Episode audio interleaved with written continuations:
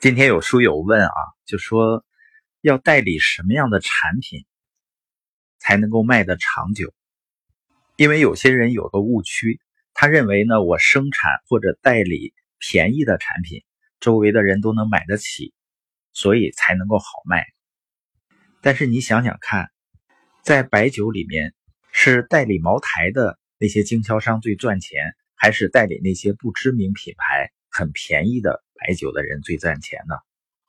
当然呢，茅台离很多人的生活还是比较远。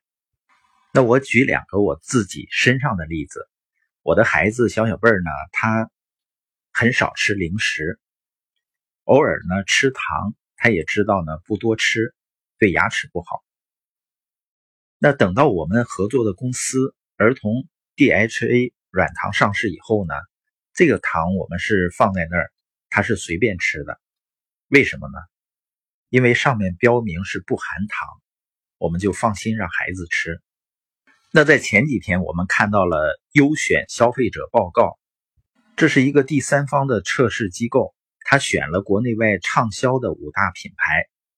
报告的结论呢，唯一不含糖的就是小小辈儿吃的这种，而且呢，性价比还最高，就是同样花一块钱，我们这个含。DHA 呢是最多，包括我们孩子从小喝水就是直接接着我们的净水器的水，温一下就喝了。有一次他姥姥看到了还说呢，说的烧开了喝。我们不烧开呢，是因为产品上标着红外线杀菌。我举这两个例子是想说明什么呢？这个产品这个品牌很让我们放心。所以说，普通的公司卖的是产品，伟大的公司卖的是安心。那你要代理什么样的产品呢？